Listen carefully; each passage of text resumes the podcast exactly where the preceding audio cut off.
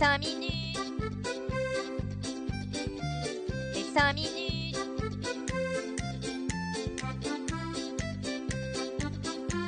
Les 5 minutes du coin. Bonjour à tous et bienvenue pour ce nouvel épisode des 5 minutes du coin. La semaine avait pourtant bien commencé, mais finalement le marché nous a fait une petite correction. Le cours du Bitcoin qui est resté au-dessus des 30 000 dollars est désormais aux alentours des 28 000. Un retour en arrière d'environ 7% pour le roi des cryptos, ce qui forcément nous a fait revenir le Fear and Index dans la neutralité avec un score de 50. On commence avec nos copains les Américains qui n'ont décidément pas envie d'avoir d'amis dans l'écosystème crypto. Le gouvernement s'attaque désormais ouvertement aux stablecoins, du moins à ceux dont le contrôle leur échappe comme le DAI, car ça ne se combine pas très bien avec leur désir d'un dollar numérique. Ils préfèrent donc largement les faire mourir ou partir que d'avoir une concurrence à leur futur joujou que sera le e-dollar. La loi qui a été lue par la Chambre des représentants rendrait tout stablecoin non agréé aux USA illégal. Les sociétés émettrices comme Tether ou Circle devront se plier à des exigences de régulation extrêmement lourdes s'ils veulent pouvoir continuer d'exercer, notamment sur leurs réserves.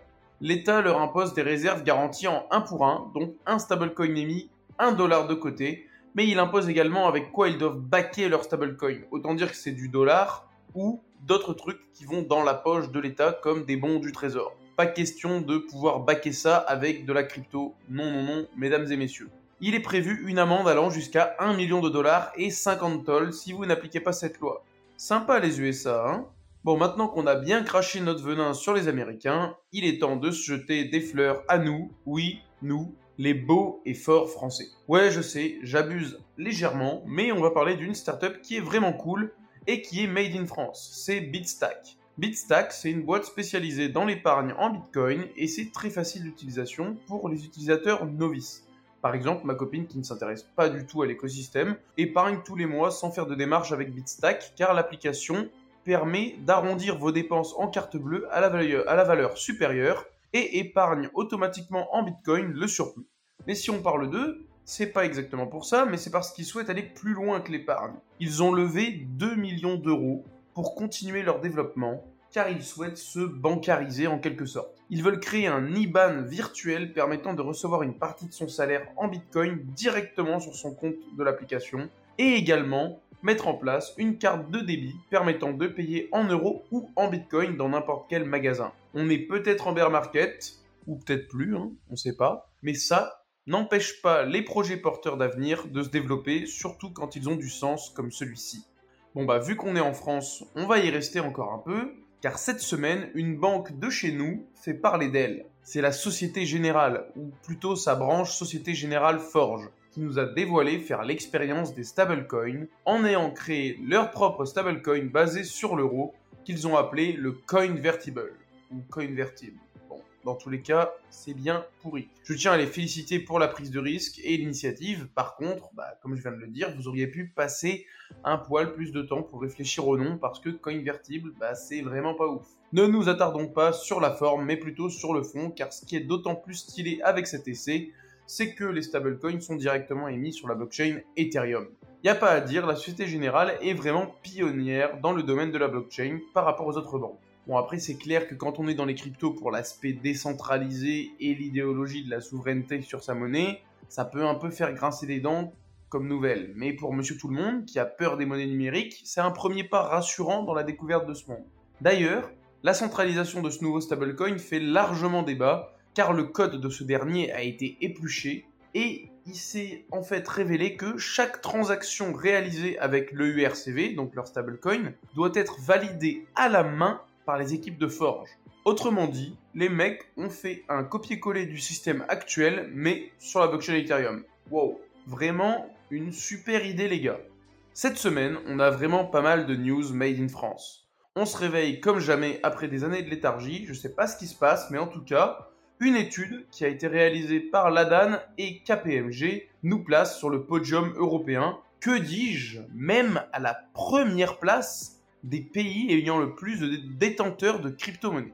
Alors je m'explique. Selon cette étude, 9,4% des Français possédaient des cryptoactifs en 2023. ça fait quand même plus de 6 millions de personnes. Surtout que l'année dernière, le même sondage avait récolté moins de 8%, donc il y a de la pro- progression malgré le bear market. De plus, 85% des personnes interrogées ont déjà entendu parler de crypto-monnaie. Ça commence à faire le tour des repas de famille, j'ai l'impression.